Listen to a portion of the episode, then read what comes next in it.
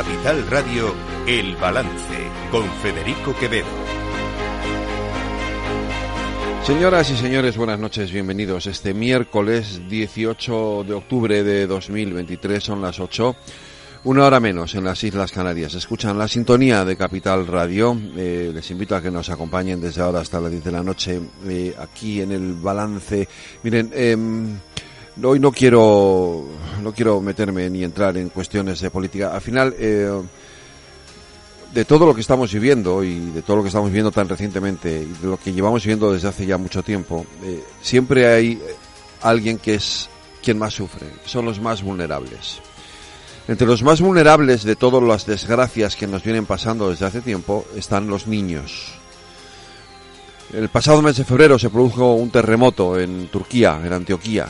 Eh, murieron miles de personas y miles y miles de niños se quedaron eh, se quedaron sin muchas cosas, entre otras cosas sin colegios. Hoy en Madrid se ha presentado se ha presentado una propuesta eh, de colaboración público-privada para la construcción de dos colegios en Antioquía. Yo he tenido la suerte de poder hablar esta mañana con Leticia Dorch, que es CEO de la empresa OTEP Consulting, que, que, es quien está liderando este proyecto.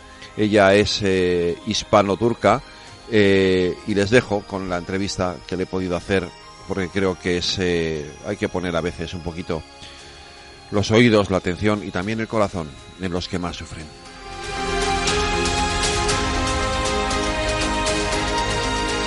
Leticia lo primero de todo es preguntarte en qué consiste el proyecto Antioquía. El proyecto de Antioquía es un proyecto educativo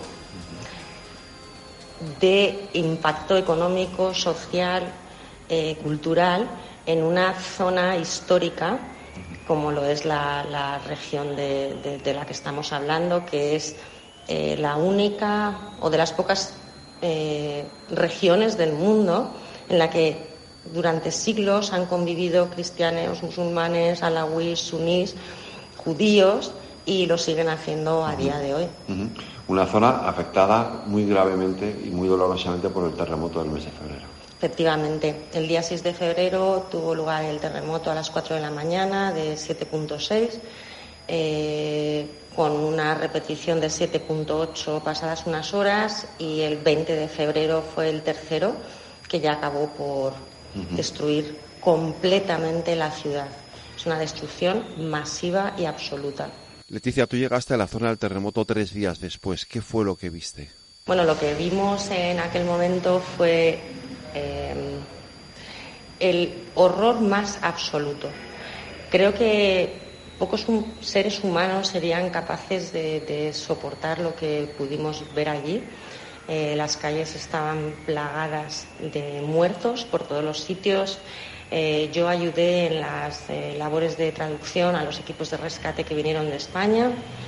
Eh, edificios, todo como si fuera un Tetris, uno encima de otros, todos volcados, y era absolutamente todas las calles, todos los edificios. Había mucho ruido de ambulancias, de morgues, de grúas, de, de personas, de gente que estaba atrapada dentro y seguía chillando para que se les pudiera eh, sacar y yo he seguido yendo durante una semana, todos los meses, desde el mes de febrero, y he ido viendo cómo, cómo de repente la ciudad se convirtió en una ciudad fantasma en un, en un inicio.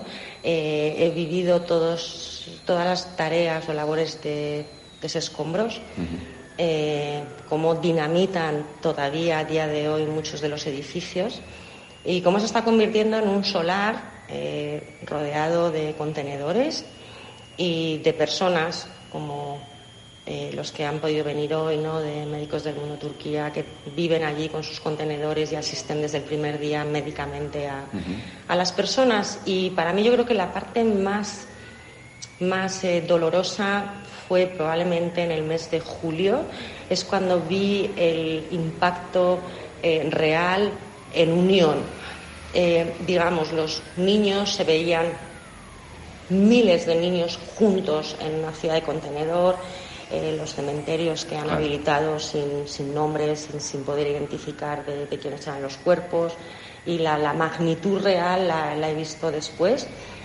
Y, y nosotros ahora estamos en modo eh, reconstrucción. Eh, estas personas necesitan continuar su educación. Eh, veníamos de un COVID previo, es una frontera de 10 kilómetros con la guerra en Siria, es una zona en la que había muchos refugiados había concentrados de los 3 millones y medio de refugiados sirios que hay en Turquía, 1.7 estaban ahí y el 50% de ese más de millón y medio eran niños de 0 a 17 años. Son niños que necesitan una educación y que obviamente necesitan un colegio, claro. Dos colegios, que es por lo que hemos apostado ahora. También es, es, cierto que nos ha ayudado el Ministerio de Educación, los proyectos, vamos, el proyecto que hemos presentado ya está depositado, el terreno ha sido cedido por el Ministerio de Educación, el segundo terreno ha sido cedido por eh, la municipalidad de, de, Atay y estamos ya eh, apostando por, por, la reconstrucción en un momento de la vida muy delicado porque estamos viviendo terremoto en Turquía que ha sido realmente el más catastrófico de, de este siglo y que además yo lo certifico porque no había nada que estuviera en pie. ¿no? Eh, luego hemos tenido Marruecos, hemos tenido Afganistán, eh, ya teníamos la guerra de Ucrania con, con Rusia y ahora el conflicto eh, palestino-israelí. ¿no?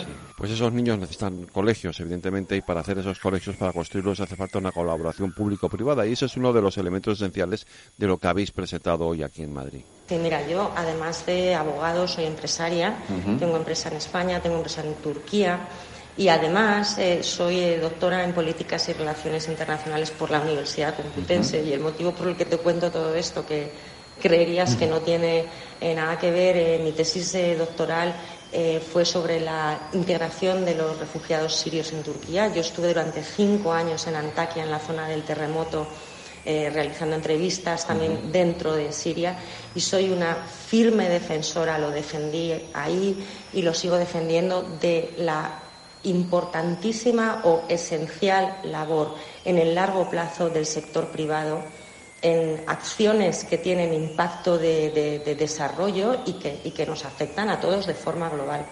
Cuando además es una eh, situación que beneficia a todos, beneficia a las empresas que van a invertir a Turquía, eh, es un país eh, exportador uh -huh. eh, enorme, con unas, dedicados al sector de la industria, el servicio, y ahora mismo todo eso hay que reconstruirlo, porque, porque los recursos propios siguen ahí.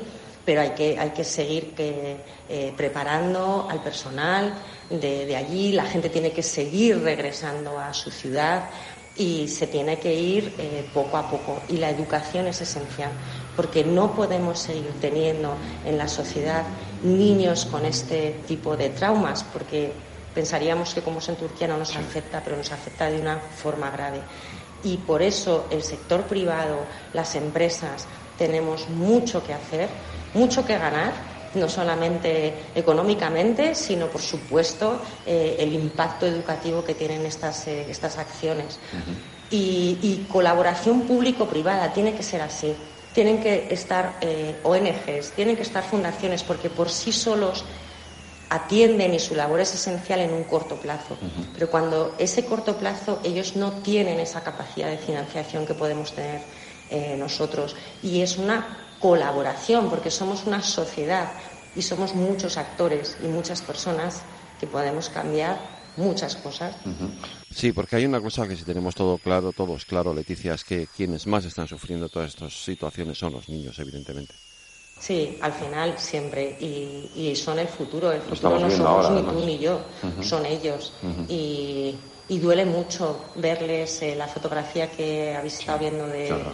Eso la, la, hemos hecho nosotros en, en, en, uno de los contenedores, ¿no? A lo mejor ahora están haciendo clases eh, me contaban el otro día, en, en, están a lo mejor en un contenedor igual 60, 100 niños, ¿no? en un contenedor de que son, no sé, 15 metros, 20 metros cuadrados. ¿no? Uh -huh. y, y, esto hay que cambiarlo. Uh -huh. eh, también nuestra idea, por supuesto, eh, trayendo financiación desde España, eh, el español es eh, un idioma muy seguido en Turquía, es el segundo después del inglés.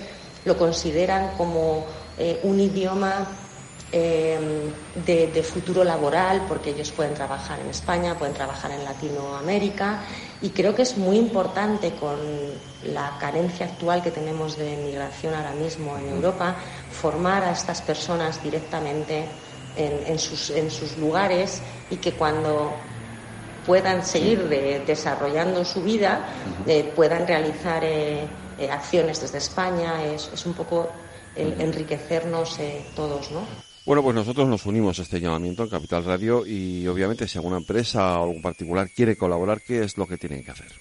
Bueno, la fundación todo lo está canalizando, la fundación Ricardo Fisas, Natura Vise, en su página web han habilitado un link de acceso, se indican también los números de cuenta de la Caixa y del Banco Sabadell y todas las personas que, por supuesto, eh, quieran eh, participar e invertir en educación y, colaborar y apoyar, pues eh, siempre bienvenidas y la Fundación directamente ya lo canaliza con las organizaciones en, Turquía.